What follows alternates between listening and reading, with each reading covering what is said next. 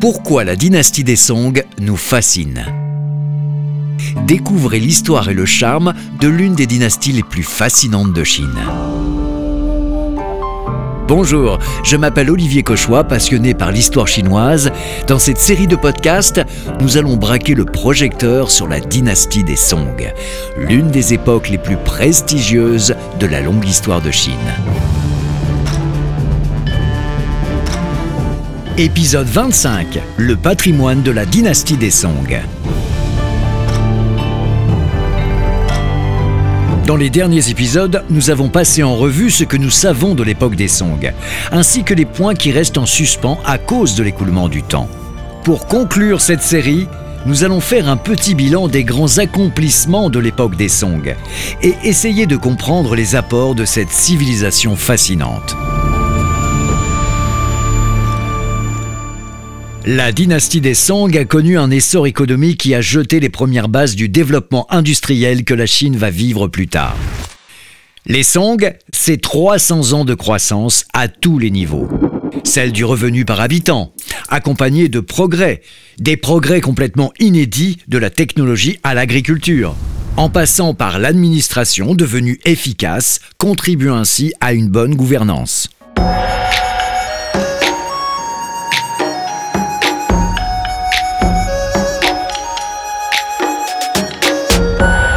La dynastie a mis en place un système de taxation unifié, assurant des recettes pour financer le développement. Elle a également ouvert des routes commerciales qui mènent à un large marché mondial. Les échanges commerciaux avec les autres parties du monde ont augmenté de manière significative. Les commerçants traitent avec des pays lointains jusqu'en Europe et en Afrique de l'Est. La Chine est, à l'époque des Song, la nation la plus riche du monde alors que l'Europe doit attendre encore plusieurs siècles pour se sortir de sa période moyenâgeuse afin de connaître la révolution industrielle. Cette expansion économique inédite a déclenché des changements tangibles à l'époque. La demande annuelle en pièces de bronze, nécessaire pour le commerce, s'élève désormais à 6 milliards de pièces, poussant la dynastie à se tourner vers d'autres solutions. C'est ainsi qu'a été créée la toute première monnaie de papier dans le monde, le fameux Jiaozi. À partir de ce fait, le développement de l'économie a besoin d'une gouvernance de meilleure efficacité. Le mécanisme de recrutement des fonctionnaires a été totalement réformé de manière à privilégier le système des examens impériaux installé sous la dynastie précédente des Sui et des Tang. Le principe est simple. Il s'agit de sélectionner les personnes selon leurs mérites prouvés. Sous la dynastie des Song, ce système a été renforcé pour devenir finalement l'unique voie pour accéder à des postes dans la fonction publique. De cette façon, l'égalité des chances est assurée. En principe, une personne talentueuse peut toujours se hisser à des rangs supérieurs et s'assurer un bel avenir.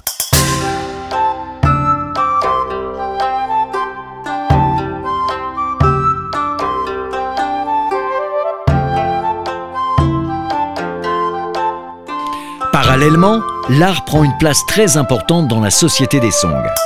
Un mandarin se doit d'avoir une culture artistique. Ainsi est née une classe d'élite, les mandarins savants. C'est-à-dire des personnes bien éduquées, souvent des érudits chercheurs et également d'excellents artistes. Et beaucoup de ces élites sont issues de couches sociales humbles. À ce titre, l'histoire de Lu Huizong, premier ministre sous le règne de l'empereur Taizong, est exemplaire. Un jour d'été, alors que Lu Huizong est encore qu'un humble étudiant, il a envie de manger du melon. Sans avoir de sous en poche, il est allé sur le marché et a récupéré un fruit avarié. Le seul qu'on lui ait donné en toute gratuité. On peut imaginer les difficultés digestives qui s'en sont suivies. Oh Bien plus tard, il a réussi l'examen impérial et a grimpé les échelons dans l'administration. Devenu Premier ministre, il est retourné sur ce marché et a fait ériger un pavillon qu'il a baptisé Pavillon du melon pourri. En mémoire de son passé dans la pauvreté et l'humilité, ce pavillon étant destiné aux jeunes étudiants pauvres.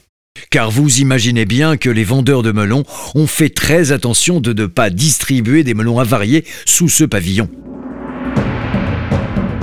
Durant les épisodes précédents, nous avons souvent évoqué la faiblesse principale des Song. Les Song sont en effet un État frêle sur le plan de la défense. Pourtant, l'État a formé durant ces dernières années une marine régulière plutôt performante qui a triomphé sur les ennemis du Nord, les Tien. Cette armée des Song n'est pas inexistante, bien au contraire. Elle compte à son apogée 20 flottes, fortes de 52 000 marins. Les plus grands navires peuvent porter à bord 1000 hommes. Et l'invention chinoise de la poudre à canon a commencé à être largement utilisée à des fins militaires car les premières formules chimiques de poudre ont été élaborées à l'époque des Song.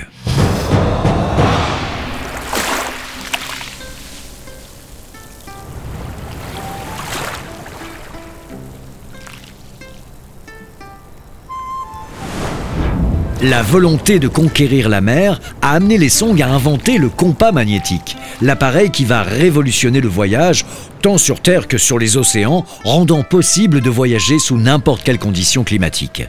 Une évidence puisqu'on n'a plus besoin du soleil pour s'orienter. D'ailleurs, le compas a été mentionné pour la première fois dans les essais de l'étang du songe, l'ouvrage de Shen Kuo, un chercheur érudit. Ce livre, publié en 1088, a annoncé la fascinante époque des grandes découvertes géographiques. Nous sommes en plein dans la dynastie des Song. Les gens des Song sont d'excellents observateurs et investigateurs. Je fais là une aparté de vocabulaire. Connaissez-vous le terme polymath il désigne une personne aux connaissances variées et approfondies, en particulier sur les sujets de l'art et des sciences. Et parmi les grandes figures dont les noms ont été portés dans les annales, Su Song est un polymathe accompli. Écoutez plutôt le CV du monsieur. Mathématicien, astronome, cartographe, horloger, chimiste, géologue, métallurgiste, botaniste, etc. Bref, la polyvalence incarnée. Il a créé une fantastique tour d'horloge astronomique tournant à l'hydraulique et composée du premier système de transmission par chaîne dans le monde. C'était une merveille unique. Malheureusement, la machine a été cassée par les envahisseurs barbares et personne ne saura plus jamais la remettre en état.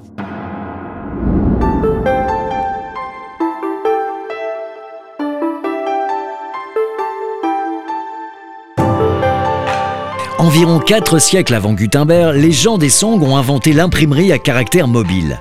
Logiquement, cette technique va jouer un rôle dans la propagation du savoir. Les livres sont désormais imprimés à des coûts abordables, donnant un accès massif à l'éducation. D'ailleurs, l'un des premiers livres imprimés en Chine est un ouvrage sur la médecine. À l'époque, les livres sortent des imprimeries de l'Académie impériale, bien évidemment, mais également des écoles publiques dans les régions, ainsi que de classes privées ou de libraires. La société des Song devient de facto consciente de la notion de droit d'auteur. La dynastie des Song a également beaucoup progressé en termes d'urbanisation. En même temps, le développement de l'architecture a atteint un nouveau palier. La pagode ferrée de Kaifang est considérée comme un bijou de l'art architectural des Song. La pagode Liaodi, assise dans un temple à Dingzhou, haute de 84 mètres, est aujourd'hui la plus haute pagode de briques en Chine. Et il y a aussi ces ponts de divers styles construits partout dans la Chine.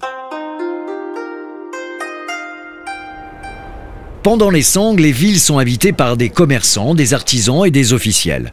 Afin d'administrer ses résidents permanents, l'État a commencé à tenir un registre civil, une première dans l'histoire. Le commerce, globalement, a vu son statut s'élever pendant la dynastie des Song.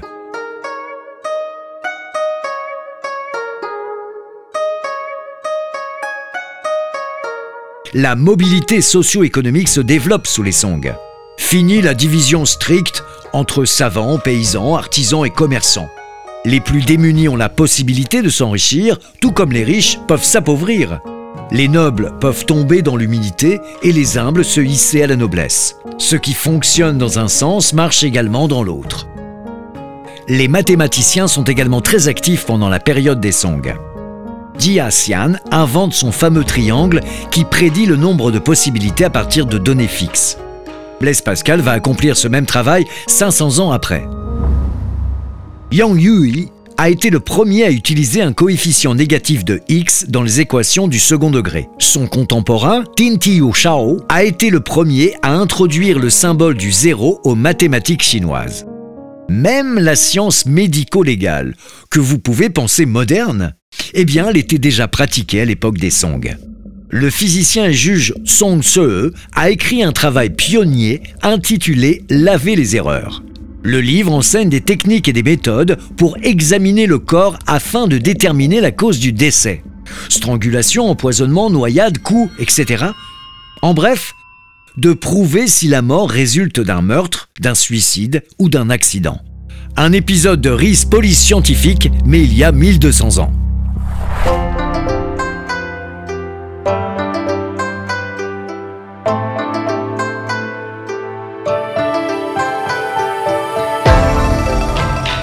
La dynastie des Song, ce sont trois siècles de paix et de prospérité qui ne peuvent que mener à des évolutions sociales qui ont marqué définitivement la culture chinoise.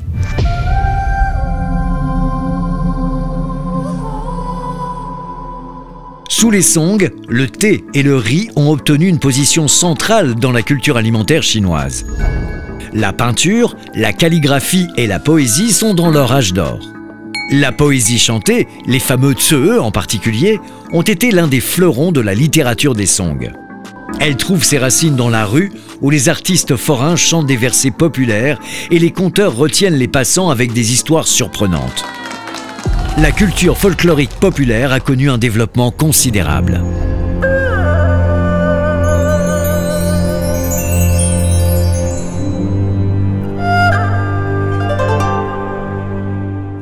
Derrière ces changements et ces innovations, la renaissance du confucianisme et son implication dans la politique et la vie sociale.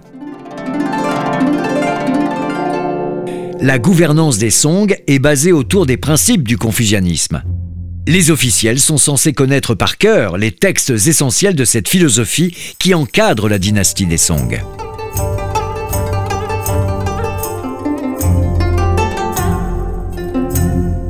La société chinoise a connu un boom de créativité et de développement socio-économique sous la dynastie des Song.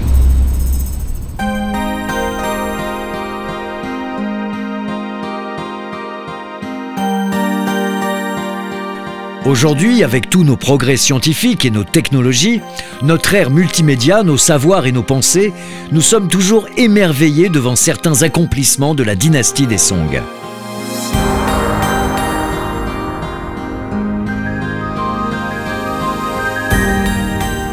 Mais nous devons, pour conclure, répondre à une question très importante. Au bout de 300 ans de paix et de prospérité, entre les années 900 et 1200, qu'est-ce qui a causé la chute de la dynastie et la destruction finalement de tout ce que les Song ont créé? Eh bien, c'est le moment de faire entrer sur scène Kubilai Khan.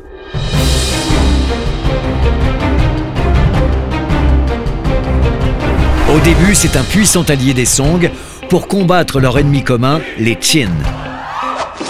Mais après la défaite des Qin, le seigneur mongol se tourne contre les Song et va conquérir toute la Chine.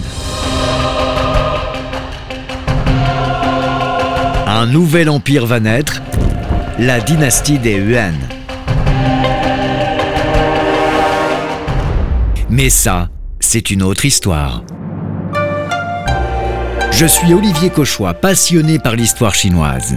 Et j'espère sincèrement que vous avez apprécié cette série de podcasts et surtout j'espère qu'elle vous a permis d'apprendre des faits intéressants sur cette période importante dans l'histoire de la Chine, la dynastie des Song. Remerciements à la maison Sanyan Shangdu pour son aide dans l'élaboration des textes de cette série de podcasts. À très bientôt.